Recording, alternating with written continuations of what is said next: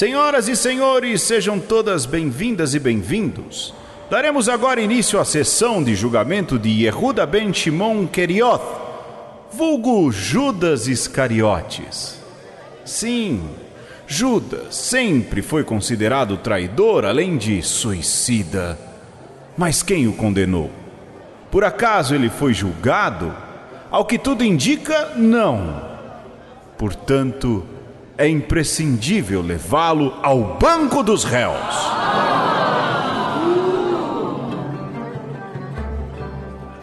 À primeira vista, o que mais abunda nesse processo são omissões, provas inexistentes e silêncios. Há quem diga que esta é uma história batida, já conhecida por todos. Mas e você? Onde você estava na noite do crime?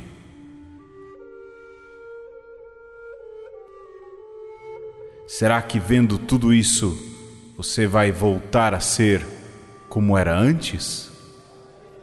Tranquilo?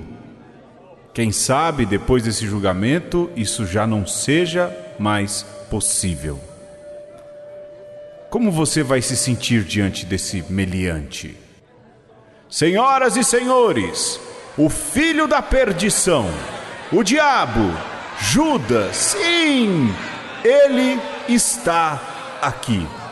Vamos recebê-lo.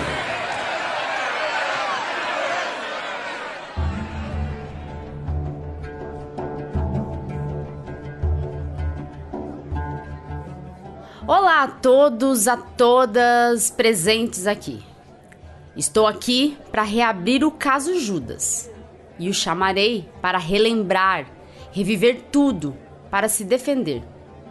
Mas será que alguém aqui realmente quer ouvir isso?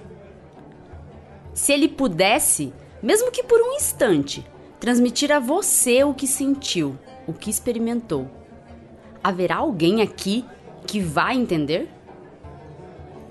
Alguém vai parar e olhar nos olhos dele? Para mim será muito fácil acusá-lo, pois duvido que de fato haja alguém disposto a se colocar no lugar de Judas, de entender seu lado. Mas vamos lá, repassar a história, certo? Mas lhe garanto que aqui não se trata de uma pregação chata e desagradável ou uma meditação excitante, mas estéril. Da minha parte, não quero que tudo seja como antes, quero pôr um ponto final nas dúvidas. Quem sabe, talvez não seja mais possível, porque precisamos voltar àquela longa noite, terrível e traumática. E você não está mais em casa, você tem de ir lá comigo, com Judas. Mas para onde iremos? Onde? Não vou ocupar seu tempo com genealogias impronunciáveis de Jesus, rebanhos de porcos se jogando ao mar, figueiras malditas, parentes que querem levar Jesus para casa acreditando que ele é louco. Será que alguém em sua consciência poderia desconfiar da seriedade e das boas ações dos parentes? E não nos deteremos nos vizinhos de Cristo que não falham no culto, tanto que o teriam jogado da montanha de bom grado intermináveis discursos aos discípulos, com voltas e mais voltas, as habituais curiosidades cabeludas sobre Madalena e perguntas estúpidas, com fariseus estúpidos, em jejuns estúpidos. Duas acusações sempre foram feitas contra Judas: traição e suicídio. Ao que me consta, não estou diante de um público pagante nem pago a homens e mulheres de bem não é lícito aprovar tais injustiças. Sendo assim, Judas é culpado. Todo réu precisa de alguém que o defenda, está bem? Se estamos de volta aquela noite, devemos supor que Jesus ainda está dormindo. Por isso, só ausência aqui.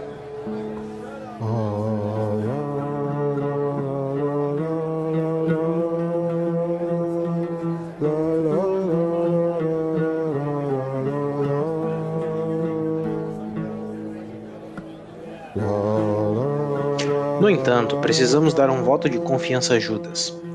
é o que o Senhor gostaria que fizéssemos. Qual o porquê da traição? Dentre todas as almas humanas que já andaram na Terra entre os doze, por que ele? Talvez porque alguém decide por nós? Mas se ninguém escreve o destino, que tipo bizarro de desígnio é esse? O que nos resta? Dessas hipóteses? E agora, por dentro, quantos segredos te conectam a Judas? O que se pode fazer? No entanto, ele ainda está dormindo. Depois de perguntar ao réu, como aos outros, todas as noites: Você também quer ir embora? Como realmente não ir embora, você pode estar pensando. Judas não pode mais estar ao, ao lado de Jesus. Mas ao lado de Jesus, depois que desceram seu corpo da cruz, não tem mais ninguém. Não há mais tempo, não há mais tempo, já estão limpos os pratos da última ceia. Tudo está consumido. Alguém preparou a casa, alguém assou o pão, alguém tem que entregá-lo à noite discretamente. O que você faz à noite em segredo? Deus sabe de tudo mesmo? Você não se constrange? Você dorme mesmo um sono tranquilo? Judas poderia ter resolvido o assunto imediatamente, matá-lo e levá-lo como um pacote.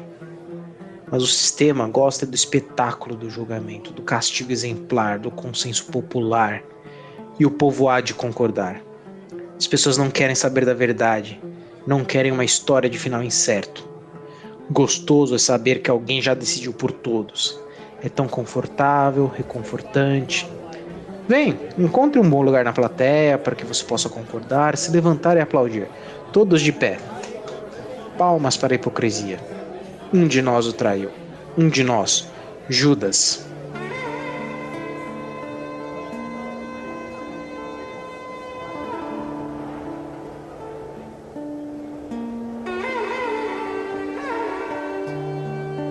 Um de nós o traiu. Serei eu? Talvez seja eu. Claro que sou eu. Se não, quem teria a coragem, a consistência, a coerência de se levantar e ir embora? Vem, vamos deixar a imaginação correr solta. Quem? Pedro? Mas Pedro é um bom homem, nunca entende nada.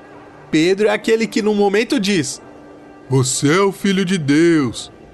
E no outro quer ensinar ao filho de Deus o que é certo fazer e recebe um insulto. Quem? João? Mas João está encostado no peito do mestre. Ele acredita piamente que é amado por Jesus mais do que qualquer um. Tiago? Mas Tiago quer um ministério no novo reino de Deus que será instaurado. Quem? Os outros? Todos são iguais, comuns.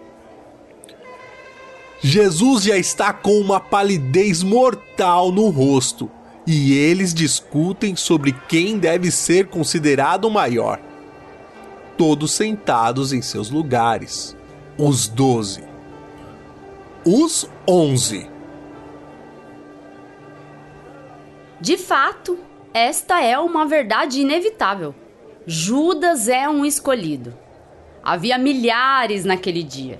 A multidão quase esmagou Jesus, que curou a todos, que curou tudo.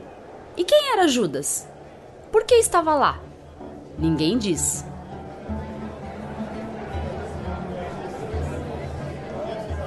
Talvez ele nem saiba, mas o mestre o elege junto com os outros onze como companheiro e discípulo para curar toda doença, toda enfermidade ter poder sobre os espíritos impuros, expulsá-los. Por que o escolhe também? Um diabo? Cá entre nós, você vê Jesus dizendo coisas assim? Você pode imaginar um demônio que expulsa outros? Mas Judas agia como um dos doze? Não seria um penetra? Um inimigo, um mercenário? Ele sai à noite, às escondidas, para negociar a dinheiro, planejar prisões. Com quem? Com o sinédrio carinhosamente chamado por todos, o sistema. Eu sou o sistema, a grande madrasta de todos. Parlamentar, sinodal, Eu desço diretamente de Deus. Esse é Deus eterno, sim, mas felizmente já muito, muito velho. Eu sou descendente dos antigos patriarcas, tão grandes, tão santos. Eu sou a atualidade da santidade ancestral. Você pode se espelhar, gostar de mim. Já eu? Eu quero o público e a coisa pública. Eu quero um público que obviamente me venere, beije meus pés, me pague e me pague bem. Um público que acredita cegamente em cada novo slogan meu, para que tudo permaneça inexoravelmente como antes, como sempre, para todos sempre. Eu sou o sistema multimídia especulativo, espetacular, multinacional. E se contrata alguém, só contrato para enganar, matar e destruir. E se contrata alguém, só tenho a conceder uma quantia, o preço de um escravo: 30 denários.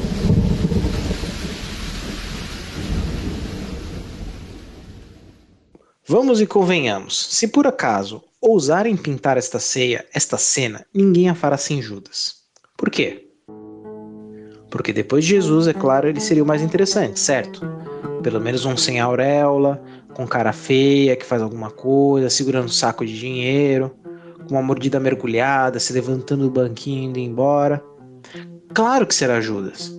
Aquele que lhe deu um beijo, o único registrado, o último beijo. Jesus limpou seus pés também, insultado por todo mundo, colocado sob os holofotes em causa própria. E assim uma imagem é fixada para sempre, sem a auréola, com a cara feia, apertando um saco de dinheiro, comendo sobejo, abandonando seu posto. Mas, sobretudo, este homem é o único a olhar o lado de trás do quadro, o lado oculto de quem olha o quadro. Judas não está totalmente errado. Pedro é desajeitado, parece não entender nada, mesmo se desenhassem a última ceia. João é um pouco infantil, se acha o favorito. E parece ter uma antipatia particular por Judas, é o único dos evangelhos que o define como um ladrão, um pária. Tiago, então, com aquele pedido de ficar à direita ou à esquerda de Jesus no reino, o importante é estar sentado, assento preferencial. Judas parece não tolerar estes escolhidos pelo Mestre para momentos importantes e o segue secretamente. Também ele tem seus momentos com o transfigurado, presencia ressurreições. O que justifica seus deslizes? Então devemos acusar também os outros discípulos? Basta olhar para os quadros novamente.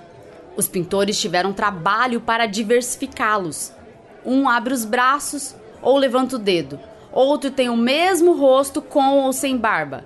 Alguém é um autorretrato. Eu chamo os doze para testemunhar. O quê? Pedro não pode vir? E nenhum dos outros? Muito ocupados? Chamaram este tribunal de farsa? Ah, mas espere aqui. João nos mandou uma carta. Amados, Judas Iscariotes, um dos discípulos que estava prestes a trair Jesus, era um ladrão. Enquanto segurava a bolsa, tirava o que colocavam nela. Mas Jesus sabia quem acreditava e quem o trairia. Ele disse: Vocês estão puros, mas nem todos. Na verdade, ele sabia de tudo. Não fui eu quem escolhi os doze, e no entanto, um de vocês é um demônio.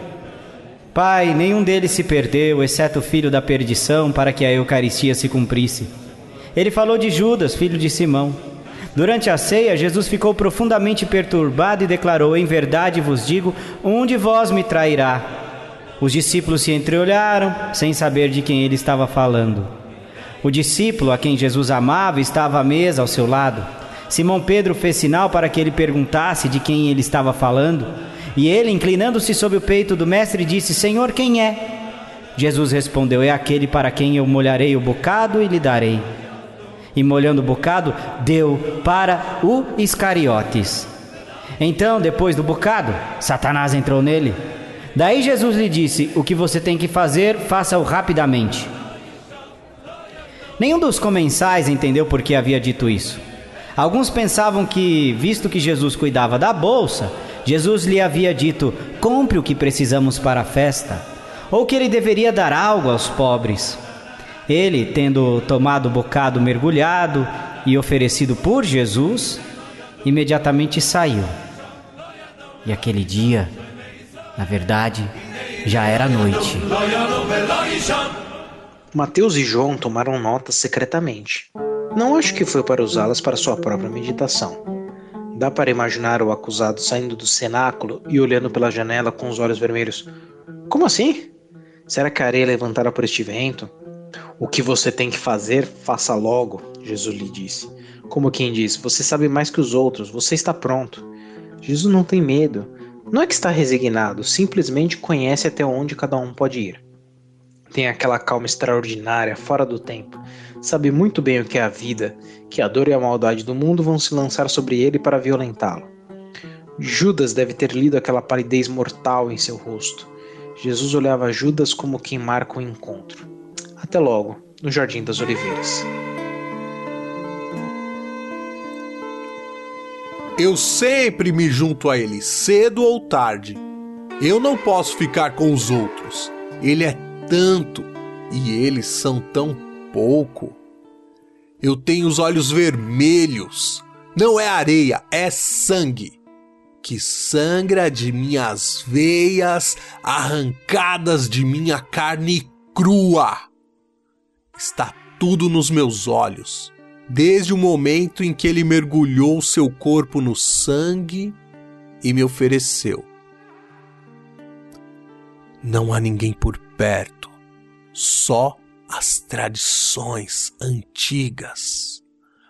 Até o sistema come o cordeiro, suja a porta, finge que tem que ir embora. Agora o sistema está no poder ele nunca vai deixar o poder. Nem mesmo o vingador de sangue, emissário de Deus, veio. Mas o próprio Deus está aqui. Estará esperando por nós naquele jardim. Na ocasião propícia, a expedição irá capturá-lo. Eles acreditam que basta prender Jesus, enganá-lo com algumas mentiras, gritar toda a sua frustração para ele. Eu tenho os olhos vermelhos. O vento soprou e a ira foi levantada por sobre esses homenzinhos que querem apagar Deus. Será que o olho vermelho, o vermelho dos meus olhos, vem do sangue dele?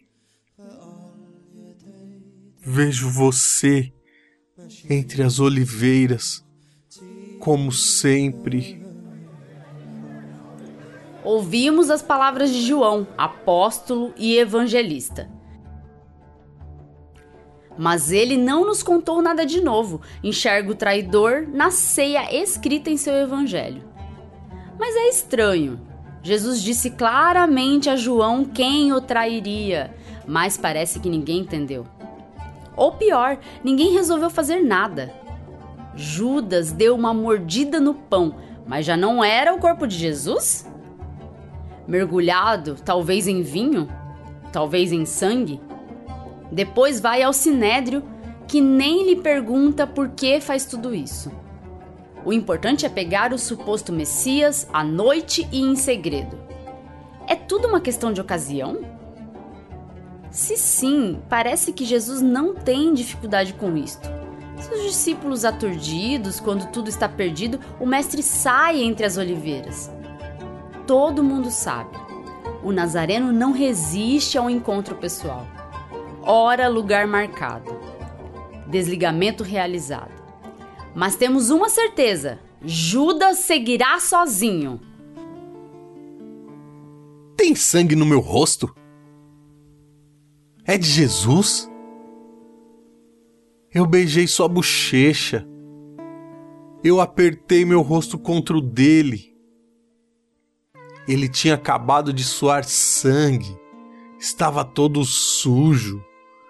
E agora eu também estou. Os onze fugiram, deixaram-no sozinho com esse mundo estúpido que não quer um Deus assim. Mas também ele quer fazer tudo sozinho, ele sabe o que é bom e o que é ruim, mesmo no nível humano. Na verdade, ele sabe que o mundo já sabe muito bem como se destruir. Os onze me deixaram sozinho com o mundo, que agora também não me quer mais. Eu achei que eu era um gênio. O sistema me usou bem. Agora Jesus não vai mais falar, falarão por ele os onze e o mundo.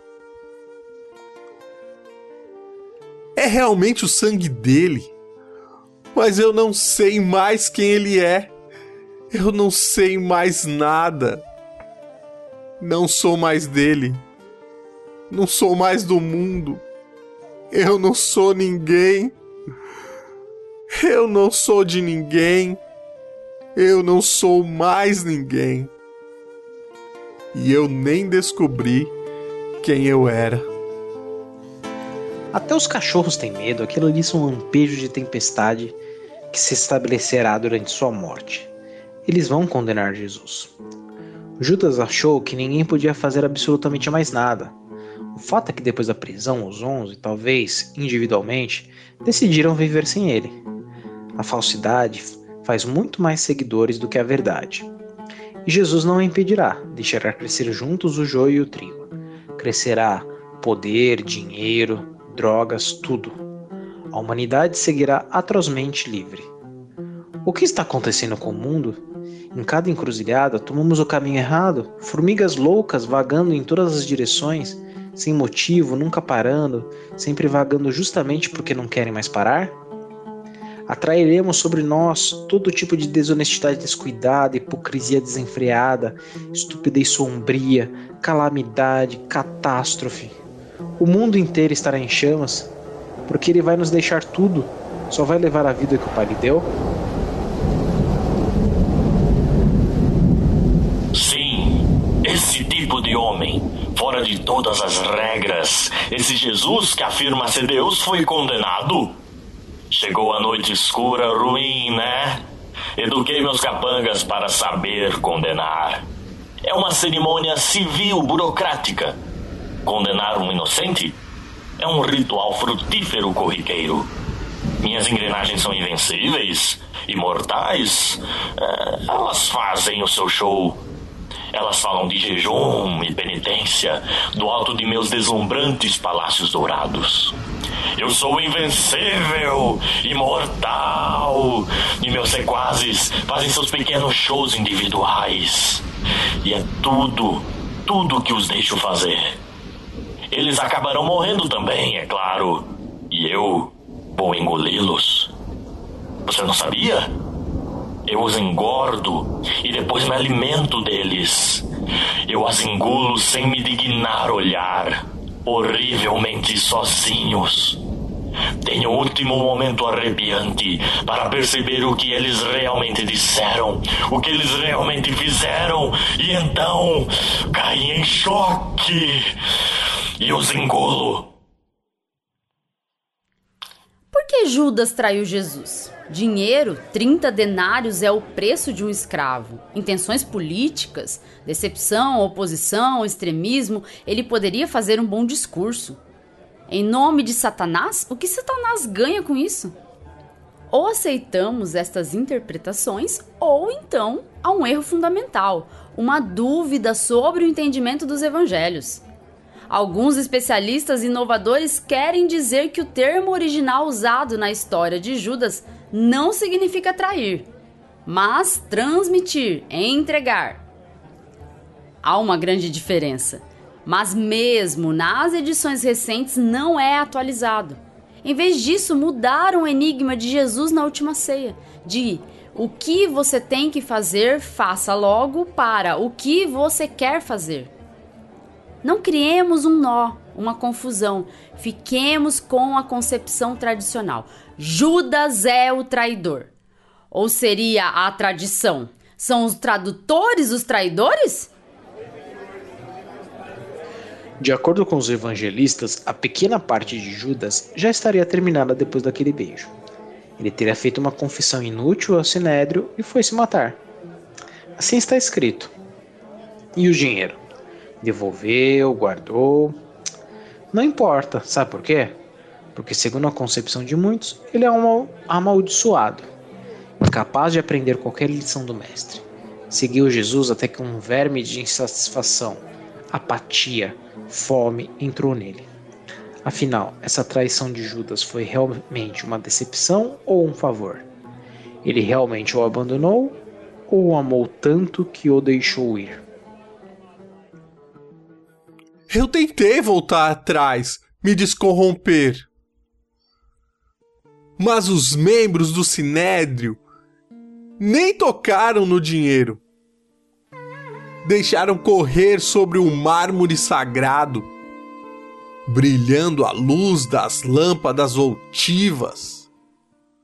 Mas de longe contavam, para ver se ainda estavam todos ali eles chamarão algum servo condescendente que nunca falha para recolhê-los até o último centavo. Eles sabem falar, disfarçar, obter bons lucros. Bancos não faltam. Mas essas mãos imaculadas sabem multiplicar talentos sempre astutos, fazem amigos com riquezas desonestas. E eu, que guardava a bolsa de dinheiro do nosso pobre grupo. Eu, que era o ladrão de uma caixa sempre vazia. Não consegui fechar nem um bom negócio. Eu, que falava mal de doações aos pobres, não pude sequer usufruir dos 30 denários. O que isso importa para eles? Eu que lute comigo mesmo. O sistema teria cercado Jesus mesmo sem Judas. Se a acusação fosse de assassinato, ele é que seria o culpado. Mas nesses jogos jurídicos, Jesus foi o primeiro condenado.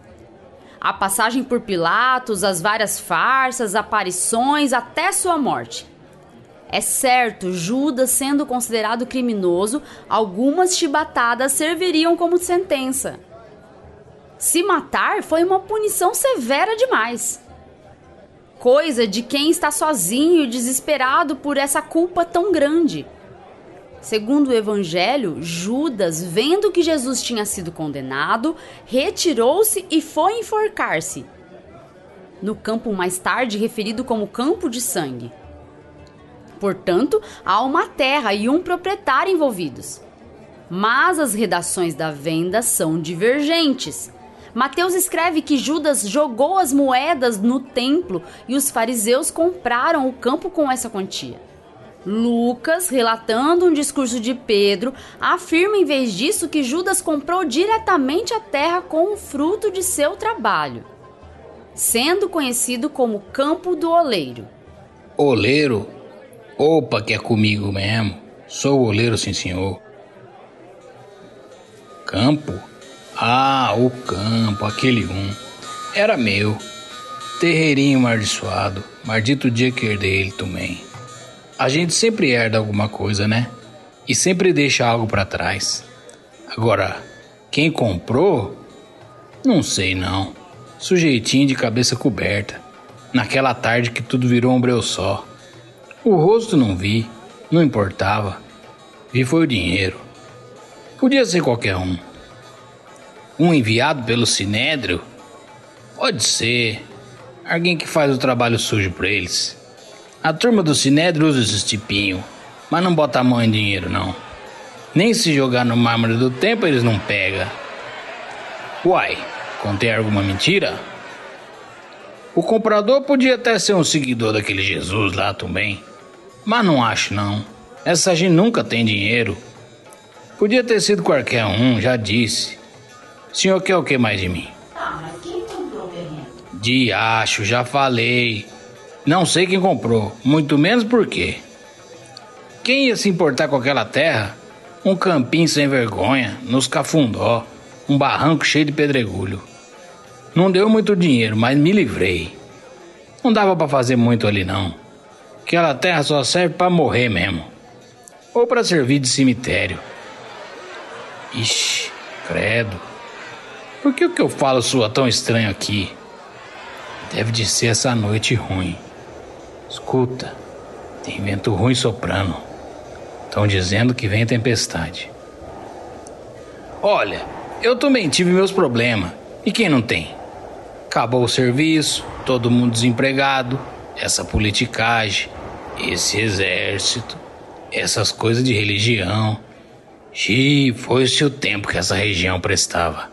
Assim que peguei esse dinheiro na mão, piquei minha mula, na mesma noite. Então não sei de nada não, senhor. Não conheço o comprador, nem porquê, nem o que foi feito depois. Não é da minha conta. Não me prenda por isso não. Tô puxando meu carro. Em pé. Devo concordar com o acusador. Olhe para o sistema. Olhe para esses assassinos. Eles nem sequer têm rostos satisfeitos, mesmo após terem desfrutado de todos os seus desejos de poder, violência e morte. É só uma jornada normal de trabalho, um dia comum, nada especial. E o que mais vão fazer esta noite? Eles vão voltar para casa, vão voltar para seus próprios filhos, vão acariciá-los, vão brincar com eles, vão se sentar à mesa com um beijo na esposa. E os amigos de Jesus? Os alunos do Mestre fugiram ou estão calados. Talvez hoje eles não esmaguem aqueles que fazem milagres, mas não são seus. Talvez essa noite não silenciem as crianças, não queiram catequizá-las para a sobrevivência correta e tacanha. Hoje não cabe pedir um fogo do céu para quem não aceita a mensagem de paz. No fim, é sobre isto esse julgamento. Pequenos poderes. Que gostosa a ideia de tornar-se santo aos olhos dos homens e poder ser bem-quisto nas praças públicas. Para que serve um santo escondido? Judas é culpado, sim, de querer ser protagonista como qualquer um dos outros. Qualquer um poderia fazer a sua parte. Ele é apenas um dos bilhões. Meu Deus, por que você nos abandonou? A nós mesmos, a essa vida comezinha, às regras daqueles que estiveram aqui antes de nós, a todos esses mestres que não sabem do que falam falam do que não vivem, insuflam revoluções apenas para nos matar, ou falam em inclinar cabeças para este mundo. Já tão distante do ideal. Ainda falam do passado, do que foi dito, dos dez mandamentos, mas você não fala.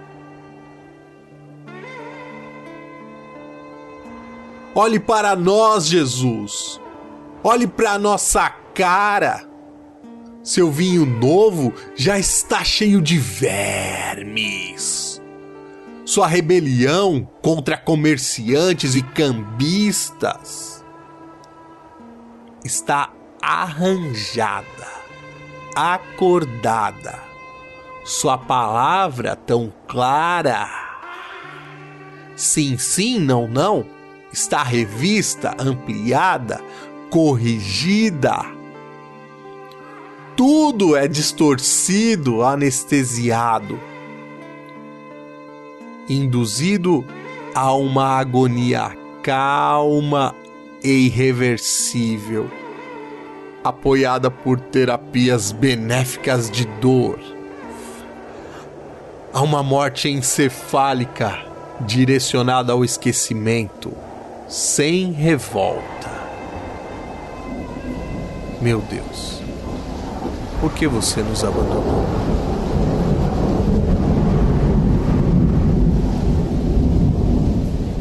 Sim, ele foi morto. Como? Um do povo o entregou. Chamou-lhe o próprio Jesus, o filho da perdição.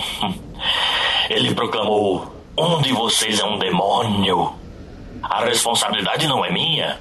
Eu apenas ponderei e fiz cumprir a lei. Eu apenas salvei a letra, salvei as pessoas.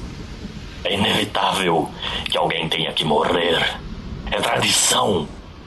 Há toda uma série de regras, normas sérias, escritas, eh, melhoradas, reescritas, reverências, abluções, vestimentas, horários prescritos, amabilidades honrosas, cartões, restituições, ofertas.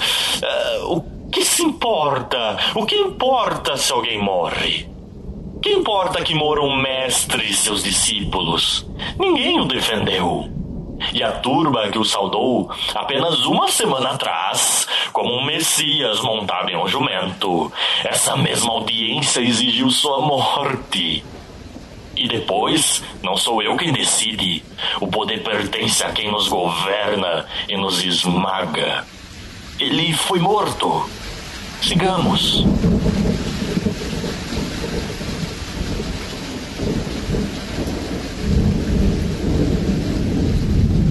Afinal, não demorou muito para matar Deus. Uma noite entre prisão e julgamentos, uma manhã entre golpes e agonia. E às três da tarde, até a extraordinária fibra humana de Jesus cede. Às três da tarde já é noite. Somos todos tão pequenos aos pés da cruz, perdidos, assustados, esquartejados. Os únicos que sorriem são aqueles que saíram dos túmulos em sua morte. Será que Judas os encontra quando voltam do cemitério? Ele pode ter se assustado ou ter intuído o alcance da ressurreição. Para onde irão agora? Qual o valor da vida de agora em diante? E qual o valor da morte? E Jesus? Onde foi? Está andando nas nuvens com um vestido muito branco, branquíssimo? Ele vai voltar, nós sabemos. Ele cumpre suas promessas. E nós? Para onde vamos após a morte? Voltaremos para nunca mais morrer? Onde vamos ficar? Com ele? E o que significa para sempre? Judas foi estigmatizado e abandonado pelos onze. Será que eles não têm nenhuma responsabilidade? Judas é tão fora dos padrões, tão seguro de si, para no fim ser usado e abandonado igualmente pelo sinédrio, totalmente ignorado pelo povo, como o oleiro que vocês ouviram. O povo bebeu e digeriu tudo. E a opinião dos teólogos? Por muito tempo ele foi a encarnação do mal. Mas hoje, alguns ousam lhe conceder alguma reabilitação. Eis aqui mais um ponto importante. Diferente da maioria de nós, Judas não se importa em ser aceito, não importa para onde vai, ele só quis ir embora. Para além das acusações, Judas é o símbolo daqueles que têm um grande desejo ou uma dolorosa necessidade de partir.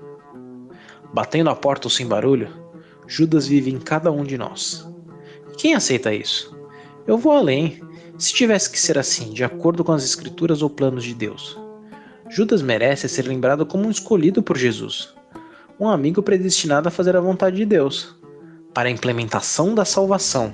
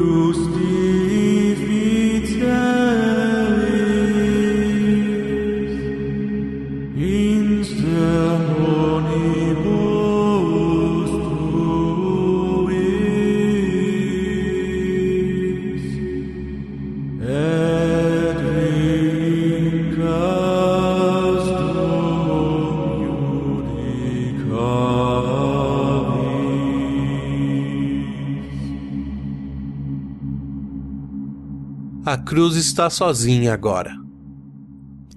Ninguém ficou aqui.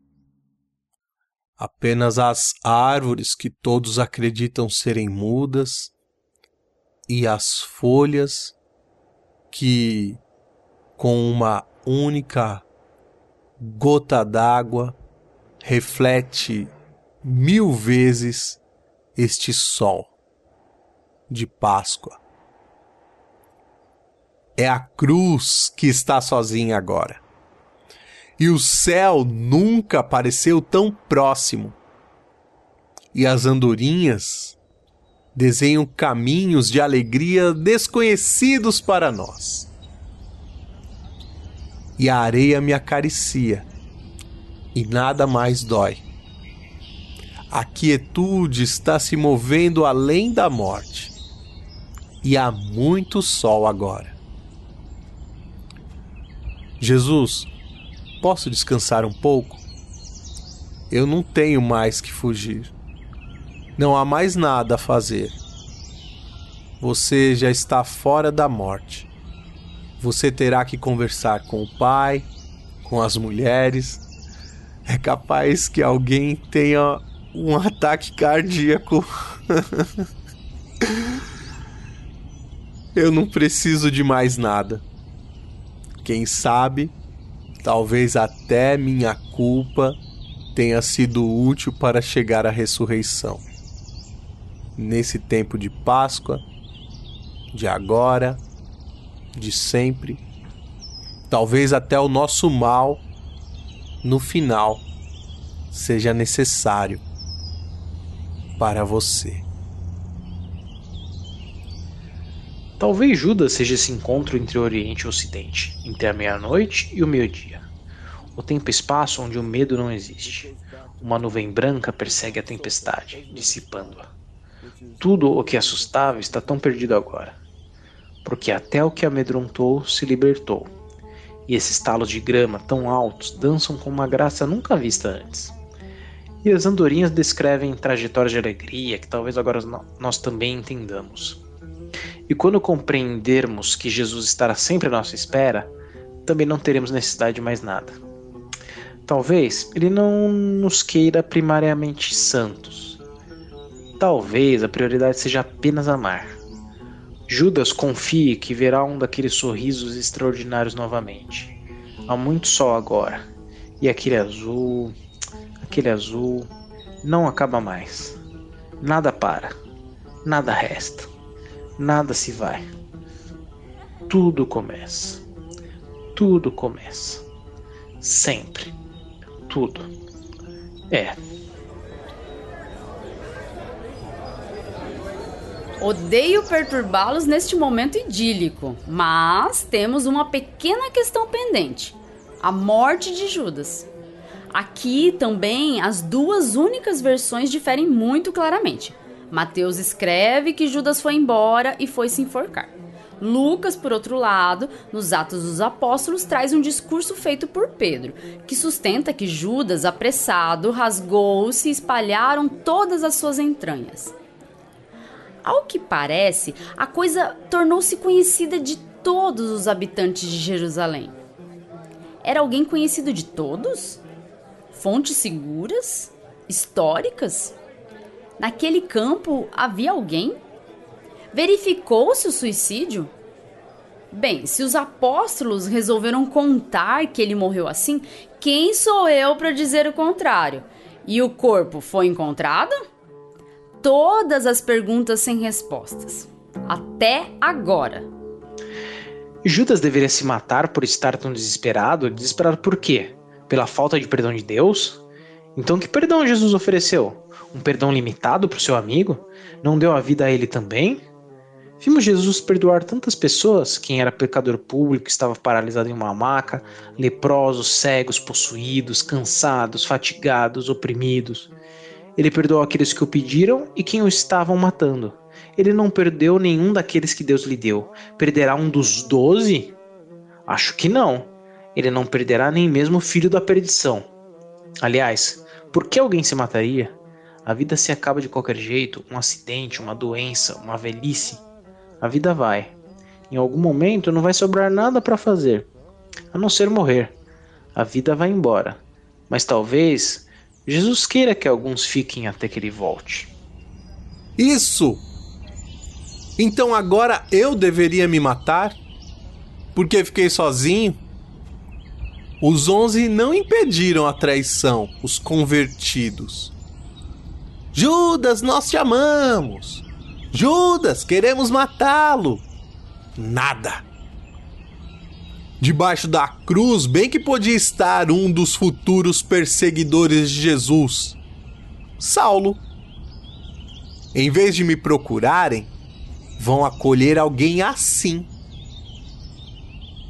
Eles se voltam para os arrependidos, fingindo algo novo com suas poses embalsamadas. O que esse grupo vai se tornar?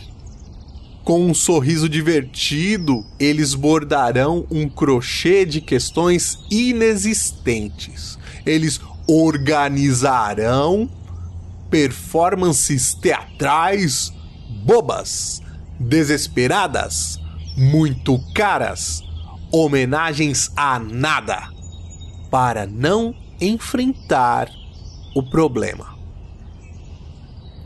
Devo me matar porque fiquei sozinho? Isto é, sem eles? Não sou abençoado, nem mesmo com a bênção da ignorância.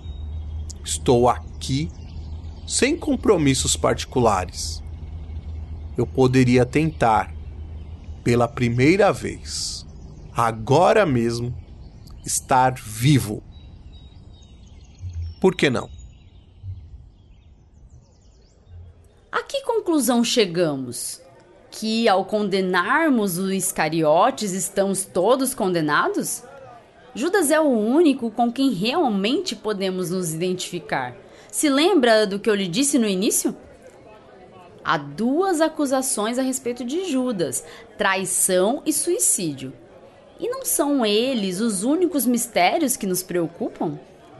Acreditamos estar traindo Jesus com nossa vida feita de inevitáveis fraquezas, deficiências, maldades. Talvez este seja um meio humano de transmitir, entregar Cristo a todos. Porque o ser humano é falho.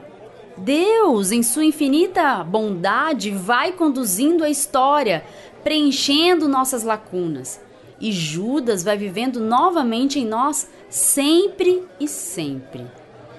Em nós que tiramos a vida real todos os dias de nossa existência. A vida vai, sem parar para largar o seu peso. A vida real vai embora Vamos nos matando a cada momento que não rasgamos nossas prisões habituais que nos calam. A vida real irá, sem nós. E para onde iremos? Onde?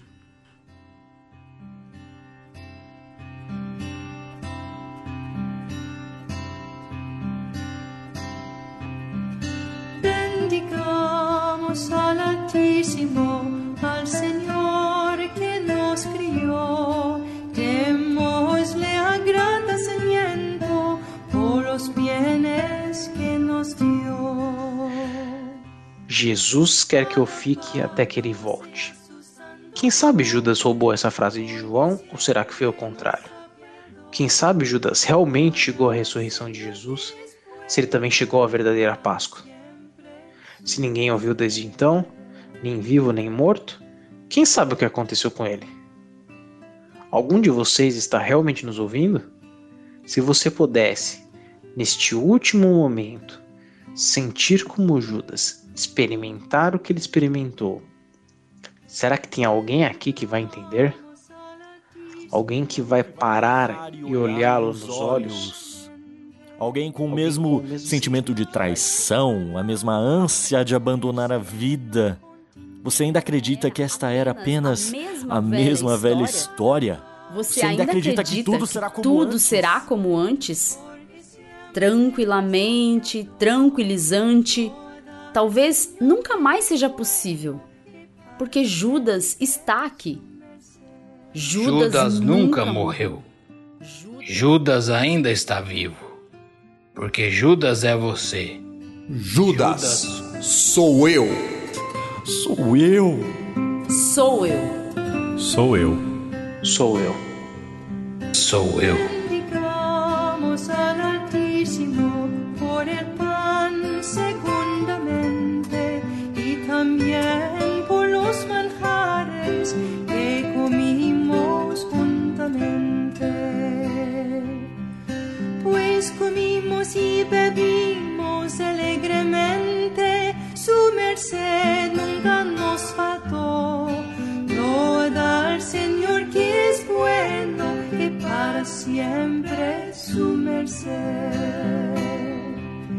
Bendita sea la casa esta, el hogar de su presencia, donde guardamos su fiesta con alegría y permanencia.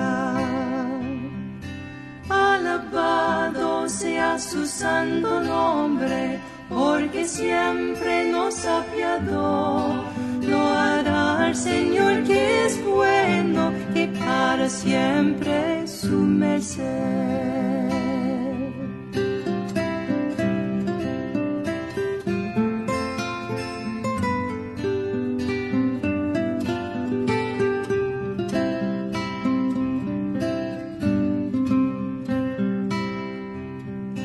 Oh, tú la donai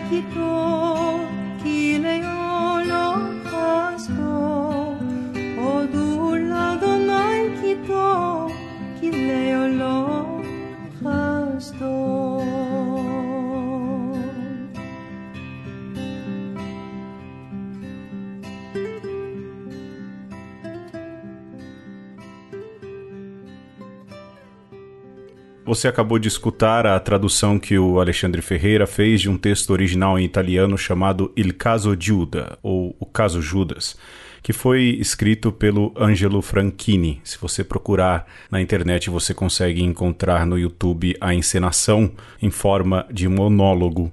A gente gostaria também de agradecer bastante todo mundo que ajudou. O Danilo Franco, que é defensor público e que fez quase que naturalmente o papel do defensor. Agradecer também a Letícia Sarturi, que de forma enérgica fez ali a acusadora defendendo a justiça. Agradecer também o Henrique Foca Yamarino, que vestiu as roupas do homem do interior para fazer o Oleiro e o Sérgio Alvarenga, que, imitando Antônio Abujanra, como disse o próprio Foca, fez um excelente sistema. A gente deseja que você tenha uma ótima Páscoa, porque esse programa está sendo publicado no sábado de Aleluia de 2022 e que essa música no final que você acabou de escutar, um cântico judaico muito conhecido, lembra e que você possa se lembrar disso nessa Páscoa, que a misericórdia de Deus se estende e nunca falta.